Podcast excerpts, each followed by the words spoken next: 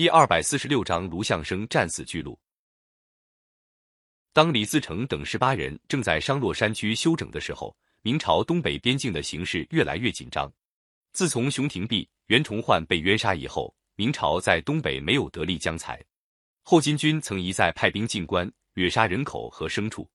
公元一千六百三十八年，清太宗派亲王多尔衮等率领大军第四次远征，清军直达北京外围，京城形势危急。明王朝内部意见分歧，有的主张抵抗，有的主张讲和。崇祯帝也拿不定主意，一面号召全国兵马援救京师，一面又让兵部尚书杨嗣昌和宦官高启乾秘密派人去东北找清朝试探求和。他听说总督宣府大同地区军事的卢象升是个将才，就把卢象升召到京城，命令他总督全国援兵。卢象升到了北京，崇祯帝立刻召见，问他该怎样对付清军进攻。卢象升早就听说朝廷正在秘密议和，他直截了当对崇祯帝说：“陛下要臣督师，臣只知道打仗，不知道别的。”崇祯帝听得话里有刺，很不高兴地说：“议和是一些大臣的议论，朝廷从没讲过要和。他要卢象升跟杨嗣昌去商量对付清军的办法。”杨嗣昌对卢象升阻挠他的合议心里恼恨，让高启贤担任总监，把各路来的四万援兵分成两半，一半由高启贤指挥。这样，卢象升名义上是统帅，实际上只掌管两万兵马。清军分八路进军，长驱直入，一路打到高阳。原来支持袁崇焕的兵部尚书孙承宗已经告老在家，听到清军打来，带领全家十几口上城抵抗。高阳城被清兵攻破，孙承宗全家都壮烈牺牲。卢象升带兵开到保定，正在抵抗清兵。崇祯帝却听信杨嗣昌的诬告，责备卢象升指挥不当。撤了他的职，要他戴罪立功。杨嗣昌还把卢象升仅有的二万人马又分出一半给别的将领管辖。卢象升到了巨鹿，兵力只留下五千。那时候，高启贤带领的人马就住在离巨鹿只有五十里的地方。卢象升派人向高启贤求援，却遭到高启贤的拒绝。卢象升孤军作战十分困难，由于杨嗣昌的破坏，粮饷也接济不上，将士们饿得发慌。一天早晨，卢象升走出营门，向四周将士作揖说：“我们受国家的恩，只怕不能为国牺牲，不要怕活不了。”将士们听了，个个感动的掉泪。卢象升把五千残兵分成三路，命令将军虎大威、杨国柱分别率领左右军，他自己带领中军和清兵激战了一阵，杀退了一批清兵。到了那天半夜，民营四周响起了霹雳声，几万清军骑兵把明军围得水泄不通。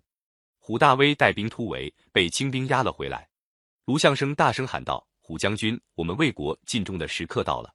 将士们齐声响应，喊杀声震天动地。战斗从早上一直到晚上，卢象升身上中了四箭，受了三处刀伤，杀得像血人儿一样。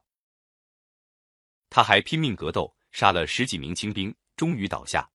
高启乾末等卢象升那边战斗结束，早就拔营逃走。多尔衮率领清军一直打到山东济南，带了大批战利品，才撤回关外。清太宗几次伐明，每天都打了胜仗，但没有在中原立足，主要是宁远、锦州等关外重镇还在明军手里，怕孤军深入，后路有被切断的危险。在第四次退兵以后，清太宗才决心先攻锦州。公元一千六百四十一年，清军围攻锦州，崇祯帝派蓟辽总督洪承畴带领十三万人马援救锦州。明军才到嵩山，清太宗又亲自率领大军包围嵩山，断绝明军的粮道。到了第二年，嵩山城被攻破，洪承畴被俘。锦州守将听到嵩山失陷，也投降了。洪承畴被押解到了盛京，清太宗派人劝降。一开始，洪承畴表现得很坚决，不管怎么劝说，他都不搭理。过了几天，清太宗亲自去看望，还向洪承畴问寒问暖，把自己的貂皮大氅解下，披在他的身上。洪承畴腿一软，跪下投降了。清太宗收服了洪承畴，十分高兴，赏了金银财宝不算，还演戏奏乐，表示庆贺。清军将领对太宗这样重视洪承畴，想不通。清太宗对将领们说：“大家风里来雨里去，天天打仗，为的是什么？”将领们说：“还不是为了想夺取中原。”清太宗笑着说：“我们要进中原，好比瞎子走路。现在找到个带路人，我怎么不高兴？”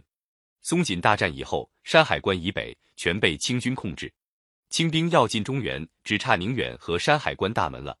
正当清太宗雄心勃勃想攻打山海关的时候，他突然得病死去。他的年才六岁的儿子福临即位，这就是清世祖，又称顺治帝。顺治帝年幼，由他的叔父亲王多尔衮和吉尔哈朗辅政。几乎在同一个时候，关内的形势发生了急转直下的变化。